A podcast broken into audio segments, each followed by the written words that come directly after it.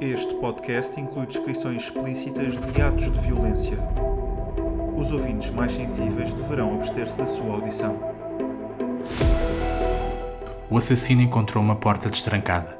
Ao entrar no quarto, a primeira coisa em que reparou foi na janela entreaberta. A segunda foi o Papa. Indefeso, dormia. O assassino. Primeiro ano. Episódio 5. O assassino na noite. Parte 2.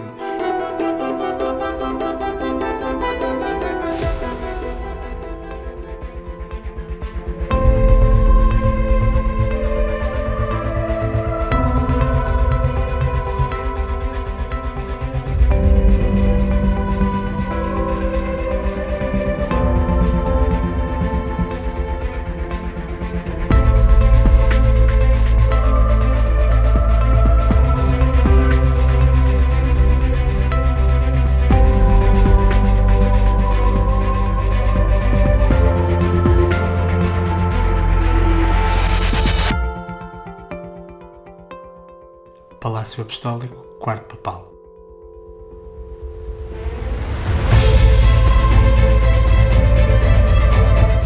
O assassino destacou à entrada do quarto, apercebendo-se uma presença inesperada. Um escorpião dourado surgiu no meio dos lençóis, saltando sobre a mesa de cabeceira. Antes de desaparecer para debaixo da cama, pousou num livro antigo, intitulava-se A Imitação de Cristo. O cardeal abeirou-se do leito papal, curvou-se sobre o corpo e pegou-lhe na mão. Ainda estava morna, mas alguém chegara primeiro do que ele. O Papa morrera e levara com ele a sua hipótese de derradeira absolvição. Um som chegou ao quarto fazendo estarrecer. O mercenário não hesitou. Saltou pela janela com a agilidade de um felino e aterrou em surdina sobre o telhado. Hábil e bem treinado, pendurando-se na base da estátua de um santo, desceu por um dos pilares da colunata até os sapatos embaterem no empedrado da Praça de São Pedro.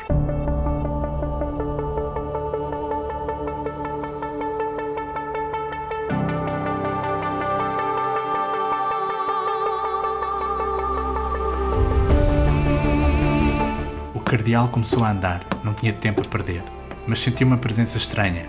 Um homem de cabelo ondulado como o seu, com uma pasta na mão, caminhava para ele, afastando-se da basílica. O olhar dos dois cruzou-se, o do intruso vinha carregado de dor. Simultaneamente, o som de um pássaro a esvoaçar encheu a praça. Era um corvo grande, maior que os mais comuns.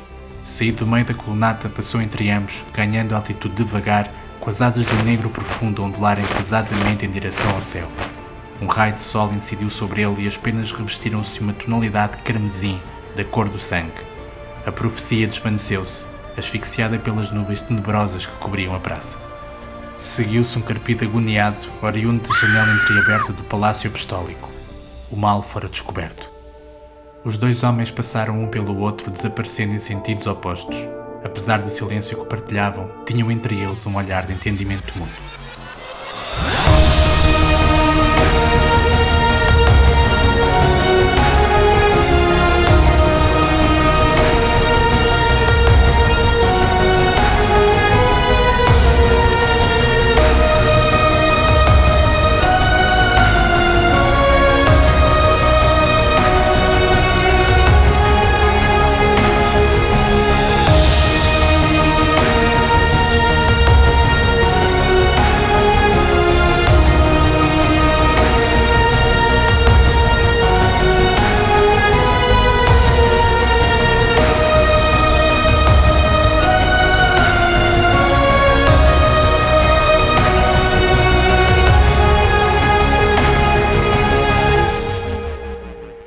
Palácio Apostólico, cidade do Vaticano, 33 dias depois.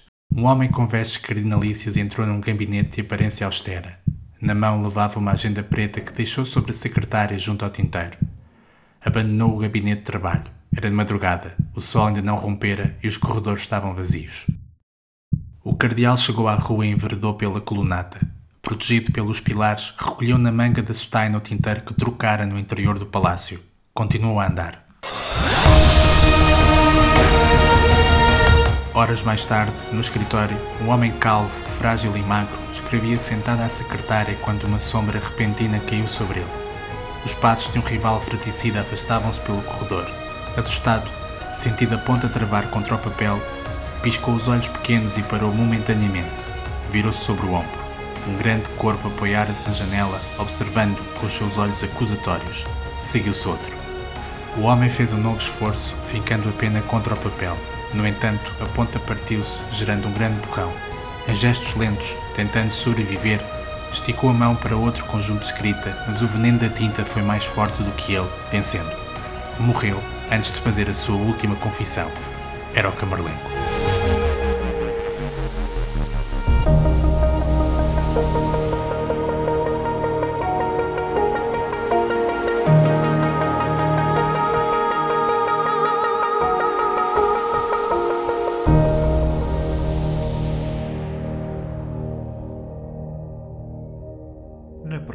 Semana não perca o episódio especial de Natal, Redenção, disponível dia 25 de dezembro.